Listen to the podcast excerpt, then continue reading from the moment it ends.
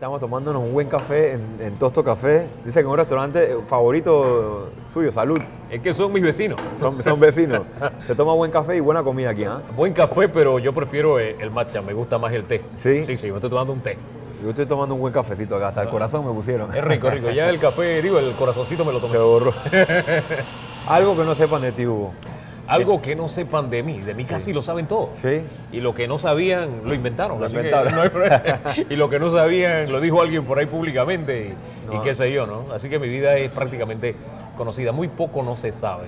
Sí. Tal vez no saben mis orígenes, ¿no? Ese, apellido Famanía suena de- pronto como, wow, Famanía, elegante. Claro. Te preguntan de, dónde viene ese apellido y cosas así, ¿no? No, yo vengo de Chiriquí, pero me crié en el Valle de San Isidro, en calle detrás de la Boca del Lobo. Ya eso te da una idea de dónde vengo yo. Ok. bueno, Hugo, ¿y cómo llegas a la ciudad? De, de niño empiezas allá, pero en algún momento llegas a la ciudad, ¿no? Bueno, llego a la ciudad de- en la época en que creía que los carros pasaban por la parte de arriba, la joroba del Puente de las Américas. Eh, vine con mi abuela, eh, la, la única hija de mi abuela tuvo un problema en su matrimonio y tú sabes, las madres, ¿no? Se vino acá a apoyar y- a su hija y, y yo me vine ¿En qué año arrastradito fue ahí. ¿Qué año? Eso hace un buen par de días, yo no te puedo decir el, el- el año específico, pero eh, viajábamos en Utranchiri, o sea, en, Chiva, ¿no? Ajá. La carretera David, imagínate, era de, era de dos carriles nada Una, más. una vía para allá, una vía Sí, para acá. Exactamente, Sí. ¿no? Pero eres una persona hoy en día exitosa, una persona que, que ha logrado mucho, eh, pero también has tuvi- tuviste un pasado difícil, un pasado en donde caíste en vicios eh, y lograste salir de ellos. ¿Cómo, cómo hiciste eso y, y- y de qué manera logras eh, poder ser exitoso? Porque no todos los, los que caen en ese vicio logran salir de ahí, ¿no? Bueno, más que vicio, tenemos que hablar de una enfermedad. Vicio es lo que tú haces porque, porque sí, y te diviertes y la pasas. Y una enfermedad no. En una enfermedad tú no la pasas bien. Y la drogadicción es una de las tantas adicciones que llega un momento en que ya nada es divertido. Tú estás sufriendo, estás preso y, no controlas nada. La droga te controla a ti. Eh, superarlo, bueno, tampoco fue de un día para otro, no fue un suceso, fue un proceso y en ese proceso la parte fundamental ha sido Jesús. Jesús ha sido la parte fundamental. A él le fallé un montón de veces, pero él siempre estuvo allí. Yo creo que ahí es donde está la clave del éxito. Eh, y él un día me dijo, yo resta, porque yo lo había perdido todo, y me dijo, restauraré tu carrera y restauraré tu matrimonio. Yo iba camino al baño en ese momento y me bañé enseguida por si acaso mi esposa me llamaba. Que fue, fue- me imagino que fue un camino, ¿no? No, Sí. no es así de un día para otro, pero la decisión fue inmediata. Fue una decisión de una vez, de un, decir, ¿voy a salir de esto o te costó? No, a mí me costó, me costó, me costó mucho, me costó mucho dolor, muchas lágrimas. Esa frase que usan comúnmente de que tocaste fondo, tú di que toqué fondo. Y no, hay un fondo más abajo del fondo y te vas más Claro. al fondo y te vas más, más al fondo. Fue doloroso, fue doloroso para mí, fue doloroso para mi familia, fue doloroso para mis amigos, eh, pero llegó el momento en que ya era un punto sin retorno y de ahí es donde eh, el Señor te saca, ¿no? ¿Y hubo malas amistades en tu vida que crees que te jalaron a eso? ¿O la fama? o, o- o fue...? Mira, hubo de todo un poco, hubo de todo un poco. Eh, curiosidad. ¿Sabes? Cuando uno es pelado, uno es curioso, no quiere saber, Claro. no quiere probar. Eh, lo oculto te llama la atención, lo prohibido. Y la gente dice, pero si yo probé y yo no caí, yo no seguí, yo tuve, yo, yo, yo, yo, tengo, yo tengo la mente fuerte, dicen cosas así. No, hay una propensión en, tu ADN, en tu herencia, que, que de pronto tú pruebas y no puedes dejarlo. Entonces, eh, sí, eh, fue de todo un poco, amistades, curiosidad, y de pronto hubo un, un camino del que no podía regresar, aunque quisiera. ¿Cuándo te das cuenta que quieres ser periodista? Bueno, este, la verdad es que eso también fue un proceso, no que de pronto de- desperté y dije, yo quiero ser periodista. Me había llamado la atención, pero la verdad es que yo quería ser chofer de Diablo Rojo. ¿De verdad? ¿En serio? Yo me crié en el Valle de San Isidro. ¿Y quién es el héroe en un barrio pobre? Claro, que maneja. La gente ahora ve y que, no, que las bandas y estas cosas, ¿quién es el héroe? ¿No? Entonces en esa época tú veías al tipo que, wow, el diablo rojo pintado, la música, las muchachas le sonreían. Eh, Entonces, que yo quiero ser chofer. Después quería ser barbero porque mi tío era barbero. Y por ahí me fui, ¿no? Este, y cuando me gradué, eh, de casualidad, esas casualidades que uno cree que pasan porque sí, y es Dios que está allí, me encontré con Arturo Rivera Escobar, que era una de las mejores voces en Panamá, eh, y llegué tarde a matricularme a la universidad. Entonces estaban abriendo la escuela de radio. Y él dice, pero ven, matricúlate en la escuela de radio, tú tienes buena voz. Claro, cuando yo vi a Arturo Rivera y lo oí, yo dije, oye, usted es el que presenta el noticiero de RPC Radio. Dije, sí, con Celiano Fonseca, aquellos tiempos, aquellas voces, etcétera, ¿no? Y ahí fue donde todo comenzó porque comencé a estudiar eh, para técnico de radio, locutor, etcétera. Este, aunque no lo creas, eso se estudiaba. Hoy en día cualquiera puede, puede agarrar un... Ahora cualquiera lo agarra. No, se estudiaba, ¿no? Te, te enseñaban cómo respirar correctamente, dicción, etcétera. Eh, y hoy, en día usted, hoy en día lo haces. Tú le enseñas a gente a hablar en público también. bueno, sí, yo, yo me dedico a hacer media training, la publicidad gratis, me pueden llamar media training para cómo hablar en público, eh, políticos, empresarios, etcétera, cómo eh, presentarse ante una cámara de televisión, todo eso lo enseñamos, ¿no? Cómo vencerle, vencer el miedo a las cámaras, etcétera, todo eso lo enseñamos. que no es fácil siendo uno de los mejores periodistas de Panamá, porque no hay, eso, eso lo digo y lo repito. ¿Quién te dice eso? El productor, todo el mundo, la gente. Yo pensé que eso lo decía mi difunta madre, mi esposa, mi familia, mi amiga. ¿Qué sientes tú hoy en día del periodismo en Panamá? ¿Sientes que, que en verdad hay esa libre expresión? ¿Sientes que se respeta al periodista? Eh, tu opinión personal, ¿no? Yo creo que existe libertad de expresión. Creo que los la, la, la limitación que puede haber es la que el propio periodista se, se, da a sí mismo. O sea, tú te pones tus propias cadenas. Te pongo un ejemplo. Si tú trabajas en una empresa, aquí, en, Tostó, supongo, y a ti no te gusta la comida que aquí le venden a la gente, tú dejas de trabajar aquí. Entonces tú estás en una empresa y hay gente que dice, no, es la libertad del dueño. Bueno, es que hay coincidencia de pronto de pensamiento, de ideología, hay coincidencia en objetivos, hay coincidencia en que él necesita un buen periodista y yo soy un buen periodista y él es empresario y paga bien. Hay, mil coincidencias que pueden darse. Pero si hay un momento en que yo siento que mi libertad y la posibilidad que me desarrolle como profesional está en riesgo, yo simplemente me voy. Hay sitios desde donde yo me he ido, de donde me he ido. Y, y la libertad, insisto, es la medida de tu profesionalismo, es la medida de tu personalidad, de quién eres tú. ¿Sientes que, que la libertad, perdón, hablando de la libertad no, pero sientes que el periodismo en sí ha sido de alguna manera, a, la gente ha perdido credibilidad en el periodista por, por ese tipo de cosas que mencionas, de que a veces el periodista tiene que seguir la línea editorial? Bueno, es que la, lo que es la credibilidad siempre está en crisis. Te voy a decir algo muy duro que nos enseñan en la Facultad de Comunicación Social. Eh, había un profesor que lo decía de manera muy descarnada, ya él no está con nosotros. Era un profesor eh, colombiano, uno de mis mejores profesores, y él decía, eh, ustedes todos los días publican sus errores, los médicos lo entierran. Fíjate lo duro que era esa. ¿Y quién se entera? Solamente la familia, ¿verdad? Y probablemente no se da cuenta que es un error. Pero si el periodista comete un error, eh, su, su, función es pública, está ante la gente y claro que la gente se da cuenta. Y somos humanos, nos cometemos errores también a veces entra en crisis el tema de la credibilidad porque, porque el periodista es como el héroe y también el villano. Si tú coincides con él, entonces tú dices, wow, este periodista es lo máximo. Pero si ese periodista dice algo que a ti no te agrada, tú dices, no, no, no. Y hasta ahí llegaste con él. Hay medios digitales que, hoy en día están, en la, obviamente tienen acceso. Hoy en día cualquiera puede sacar un, noticiero en las redes sociales.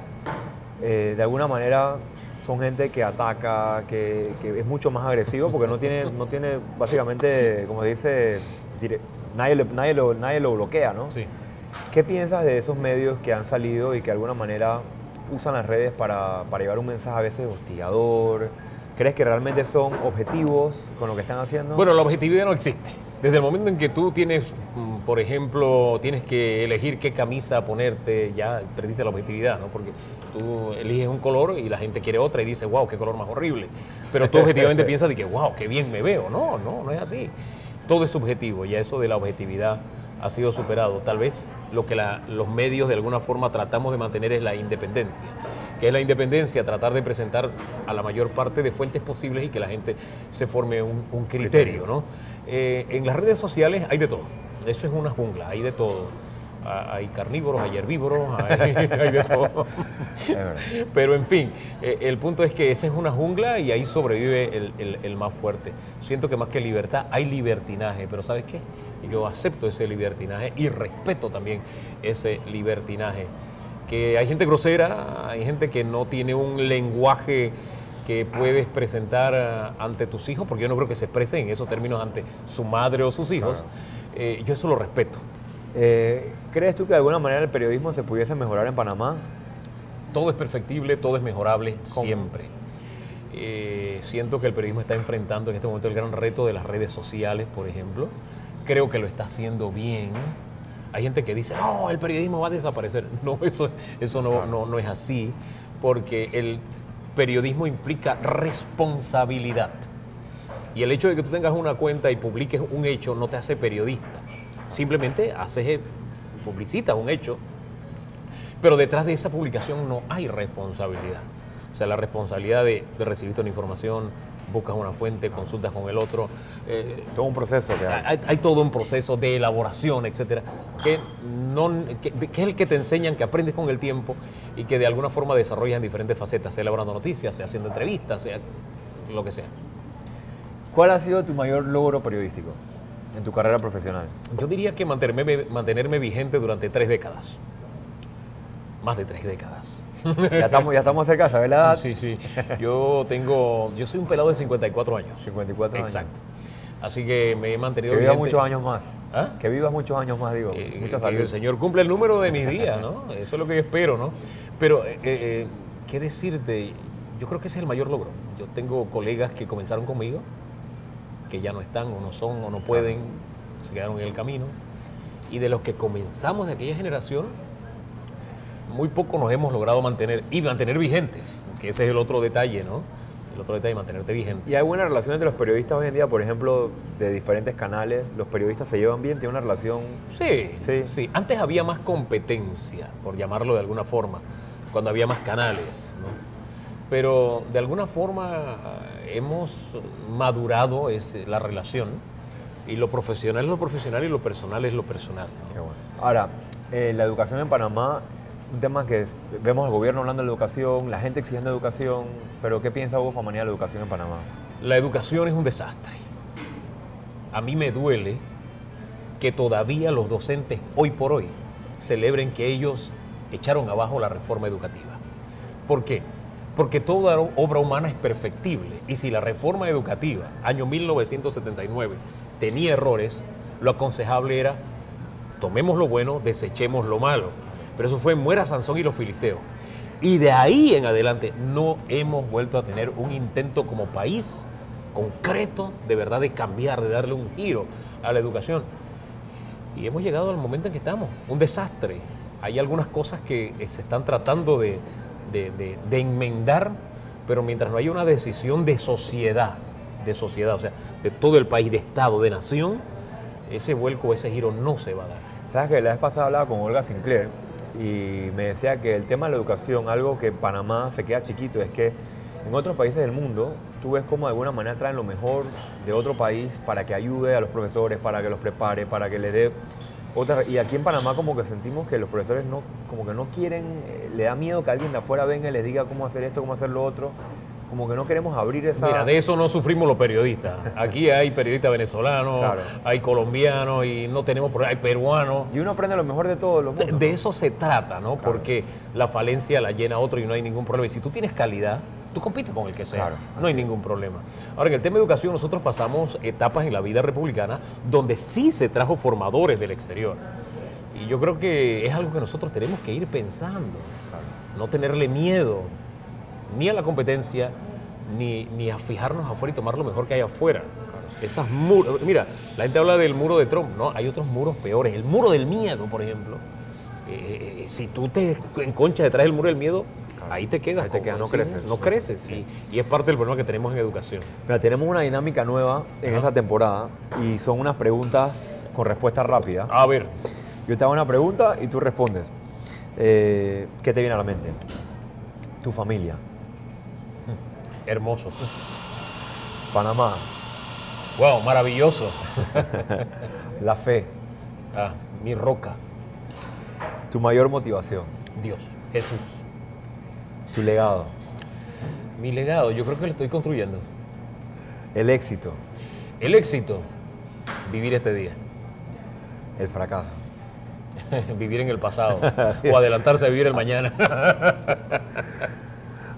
Debe haber en tu vida alguna persona que más ha influido en ti, de alguna vez te ha dado esa motivación, esa inspiración, una persona que, que tú dices, oye, yo quiero seguir los pasos de esa persona, ¿existe? Sí, mi hermano mayor, Basilio. Basilio canta horrible. Pero cuando yo era un pelado, hermano menor, yo lo veía cantar y yo, chuzo, yo quiero cantar como mi hermano. Entonces Basilio era un lector ávido, él es el mejor profesor de español del mundo. Entonces él, él leía y comenzaba a hablar de libros y entonces eso me motivó a leer más y a conocer más, porque yo quería ser como él. Él fue a la universidad, fue el primero de, de, de mi familia, porque nosotros venimos de una familia muy pobre, piso de tierra, etcétera. Este, y cuando él fue a la universidad, entonces yo dije, yo puedo también. O sea, él fue mi inspiración y todavía lo sigue siendo en muchas cosas. Qué bueno. Sabes que hay muchas personas que, que de alguna manera puedan ver- estar viendo este programa y quieren ser periodistas o están estudiando la carrera de periodismo. Y, y preguntarán, oye, ¿cuál fue ese consejo que le dieron a Hugo de periodismo que lo ayudó a hacer ese, ese escalón así, ese impulso, algo que te impulsó a, poder ser lo que hoy eres? Hay algo que no se me olvida y es un um, artículo que leí de Mario Augusto Rodríguez, y- y periodista a propósito, hace muchos años. Recién estaba en la universidad estudiando radio. Decía, periodista, renovarse o perecer. Eso yo me lo tomé en serio. Constantemente estás renovando. De eso se trata, todos los días. Eh, y de todo lo que, lo que hemos hablado hoy, de tu vida, de, de las buenas y la- los buenos y los malos momentos, ¿hay algo que tú pudieras dejar a la audiencia, un consejo? Tú tienes la oportunidad de hablar todos los días en la televisión, pero a esta audiencia poder. ¿me entiendes? Preguntarle, decirle, perdón, eh, ese consejo que tú sabes que le das ese consejo y, se lo llevan y les va a ayudar en su vida. Eh, Sabes, la vida no tiene sentido. La vida no tiene sentido hasta que conoces a Dios, hasta que conoces a Jesús. Uno puede buscar muchas interpretaciones, muchas filosofías, eh, pensar esto o aquello, o yo nací para esto o para aquello, pero realmente te das cuenta del sentido de la vida cuando te conectas con tu creador, con el que te hizo, cuando te das cuenta de que, de que tú eres obra de alguien, no es que tú surgiste por casualidad, o porque los monos, o porque hubo por casualidad un Big Bang, Que tienes un propósito. sino cuando entiendes realmente lo que pasó y cómo es la historia humana, y, y Dios comienza a revelarse a tu vida, ahí es donde tú encuentras realmente el sentido de, ah, yo nací fue para esto. Porque, mira, te cuento algo, tú me decías que, que de pronto hay cosas que la gente no sabe de mí. Hay una que te voy a contar en este momento. Fue la primera, te voy a cerrar con eso. Eh, yo estuve a punto de no nacer. Estuve a punto de no nacer. Mi madre tenía una salud muy precaria y el- cuando tuvo a mi hermana inmediatamente mayor, este, el doctor le dijo, mire, si usted tiene un hijo más, usted puede morir. Así que cuando sale embarazada, mi papá se buscó una solución fácil, abortar a ese chiquillo. Mi mamá este, fue a la cocina, buscó un cuchillo y llamó a mi difunto padre. Y estaban mis hermanos jugando en el patio y le dice, eh, coge este cuchillo y mata a alguno de esos muchachos. ¡Tú estás loca! Fue la respuesta de mi mamá. Dice, bueno, eso es lo que tú me estás pidiendo que yo haga Wow. con mi hijo. Wow. Y una mujer sabia, sin prácticamente estudios, que apenas sabía escribir su nombre, eh, supo valorar eso. Y al darle ese valor a la vida, de verdad, el sentido que le he encontrado a todo eso, desde lo que pasó en el propio vientre de mi madre, Historia. donde Dios me cuidó, ¿verdad? Fue encontrarme con mi Hasta creador. se me erizó la piel. Qué bonita historia, qué bonita historia. Hugo, si tú volvieras a nacer, ¿qué consejo le darías a Hugo Famanía nuevamente? ¿Qué le dirías, ya, ya que has vivido todo este camino, qué le dirías a Hugo Famanía? No, yo le daría ningún consejo, le diría simplemente vive. Vive. Sí. Mire, el hombre es la suma de sus defectos, de sus virtudes, de sus fracasos y de sus triunfos, del caerse y levantarse. E- e- e- El hombre es la simbiosis de todo eso, de lo que haces bien y de lo que haces mal. Y, y de buscar, de tener un- un- una brújula, ¿verdad? Si acaso le diría, busca a Cristo mucho antes, pero no, al final Cristo, esa- esa- ese encuentro con Él lo tenemos en el momento en que lo tenemos que encontrar. La verdad que ha sido un honor, eh, un placer y estoy seguro que la audiencia va a estar encantada de haberte conocido. Bueno, hoy con lo que nos ha dicho ha sido un mensaje muy positivo. Y bueno, esperamos que tengas muchos éxitos, que sigas teniendo éxitos. Gracias. Eres una persona a admirar de verdad y, Te agradezco el haber tomado un buen café contigo aquí hoy en Tosto Oye, Café. ya se acabó totalmente, ¿ah? Ah, bueno, vamos a pedir otro té y yo otro café. Salud. Salud. Gracias. Gracias. El programa hoy con Hugo Famanía creo que de alguna manera transmite la esencia del café con Dobby. Básicamente, una persona humilde que pasó por una de las tempestades más grandes que puede pasar el ser humano, que es el consumo de las drogas, y luego logra ser exitoso, logra salir de ese mundo, logra encontrar la fe en Dios, el camino, a través de la religión, del amor a Dios, eh, y logra encontrar un sentido a su vida. Transmite exactamente lo que de alguna manera queremos todas las semanas poder llevarle a la audiencia nuestra, a que encuentre en estas personas grandiosas que entrevistamos un mensaje que les sirva a ellos, que les contribuya para su vida. Estoy seguro que la entrevista con Hugo Famanía tiene exactamente ese contenido. No tengo duda que así como la historia de Hugo, los próximos cafés van a seguir siendo interesantes con mensajes inspiradores para ustedes, motivadores, que es lo que busco con Café con Dobby. Acompáñenos en los próximos cafés y espero que me manden sus preguntas, sus comentarios, sus sugerencias, porque eso es lo que ayuda a nutrir a que este café sea un café agradable para todos. Cuídense mucho y nos vemos la próxima semana. Salud con el café con Dobby.